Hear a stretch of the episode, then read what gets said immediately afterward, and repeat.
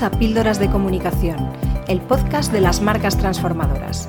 Soy Noelia Perlacia, DIRCOM de la agencia Avance Comunicación y te voy a acompañar en este viaje por la comunicación corporativa para aportar visibilidad, notoriedad y confianza a las marcas.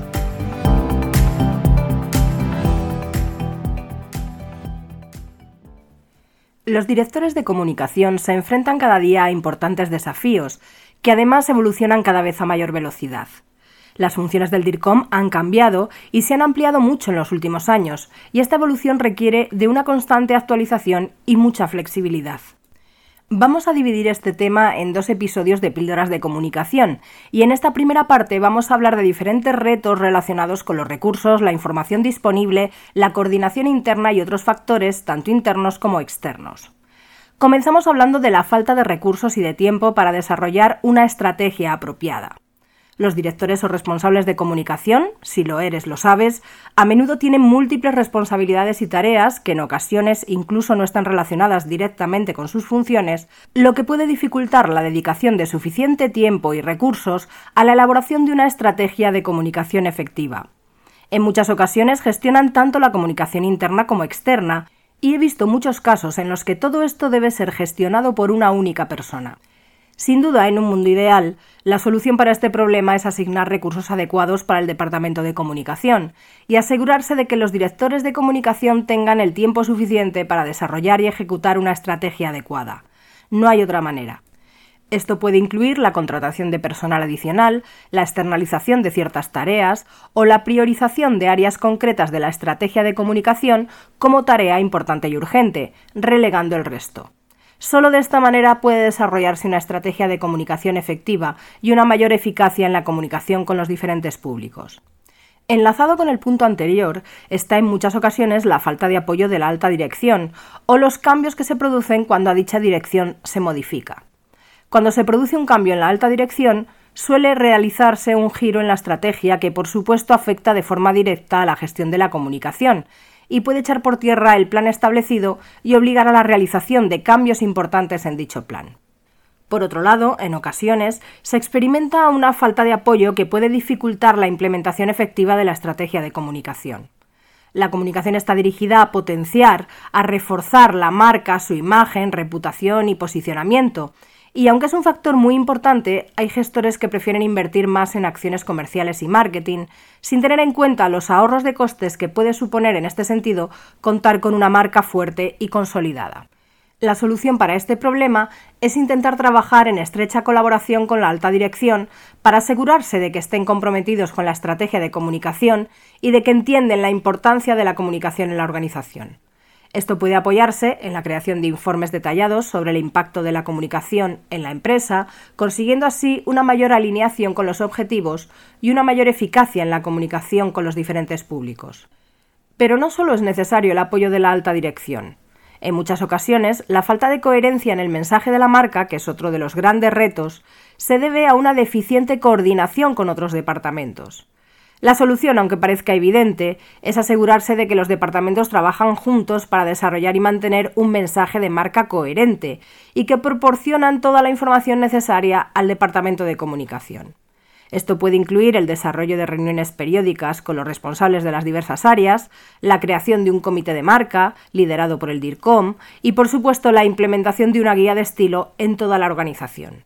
Sin duda la consecuencia de ello será una mayor eficacia y una muy necesaria coherencia. Otro gran reto para los directores de comunicación es la gestión de la comunicación de crisis y de la reputación. Es muy importante que los directores de comunicación estén preparados para manejar situaciones de crisis y proteger la reputación de la marca. Sin duda, es uno de los grandes temores de los DIRCOM, y más en el entorno actual, en el que el mundo digital y especialmente las redes sociales pueden provocar un incendio en cualquier momento. La gestión de la comunicación en el momento en el que se produce una crisis siempre es un gran reto. La única forma de poder afrontarlo con éxito es desarrollar un plan previo de gestión de crisis y asegurarse de que todos los miembros de la organización, especialmente los que estén directamente implicados, estén capacitados para manejar dicha situación.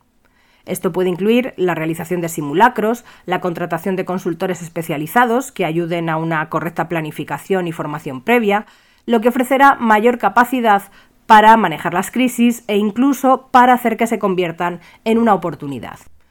Por otro lado, hay un hecho que sin duda provoca importantes incertidumbres, y son los cambios en los medios de comunicación, ya que pueden dificultar la adaptación de la estrategia.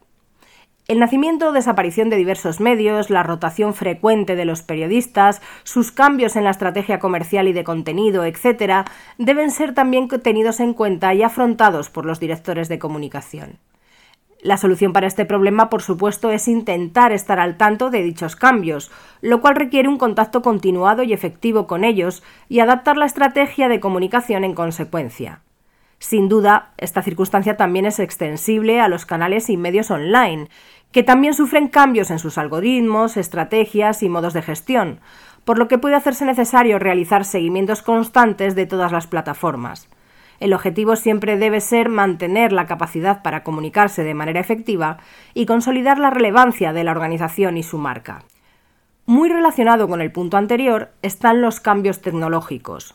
La tecnología está en constante evolución, lo que puede dificultar la adaptación de la organización a los cambios y una dificultad para la transformación digital. Estar al día con los cambios de la tecnología y adaptar nuestra estrategia de comunicación debe ser, por tanto, una prioridad.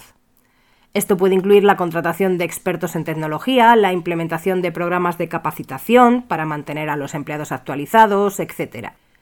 Hay otro reto especialmente relevante en el ámbito de la comunicación corporativa, y es la medición del impacto de las acciones de comunicación y la presión que se tiene normalmente por mostrar resultados.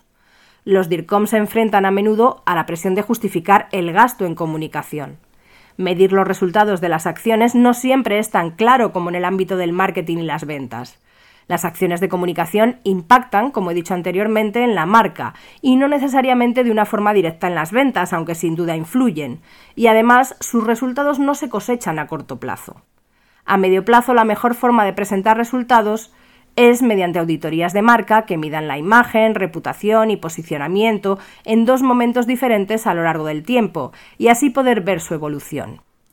Sin embargo, en el día a día, las mediciones suelen centrarse en el número y tipo de impactos en medios de comunicación, audiencias y comunidades, engagement, ahorro en costes publicitarios, tráfico a la web y evolución de todas estas variables.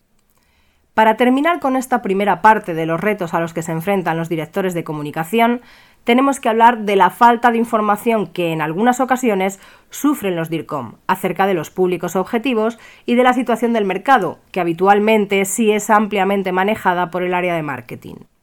Los directores de comunicación deben entender a todos los públicos internos y externos, sus necesidades y sus características, para poder dirigirse a ellos de la forma más conveniente. Por supuesto, también deben conocer la situación del mercado y de su competencia, y cómo comunica dicha competencia para poder diferenciar a la marca y posicionarla adecuadamente. La mejor forma de llevar a cabo este objetivo es una buena coordinación con el área de marketing, como ya decía en apartados anteriores. Acabamos aquí esta primera parte del episodio sobre los retos a los que se enfrentan los DIRCOM. Espero que te haya resultado interesante y que te animes a escuchar el siguiente. Hasta aquí nuestro episodio de Píldoras de Comunicación. Si te ha gustado, compártelo y no dejes de escuchar el próximo.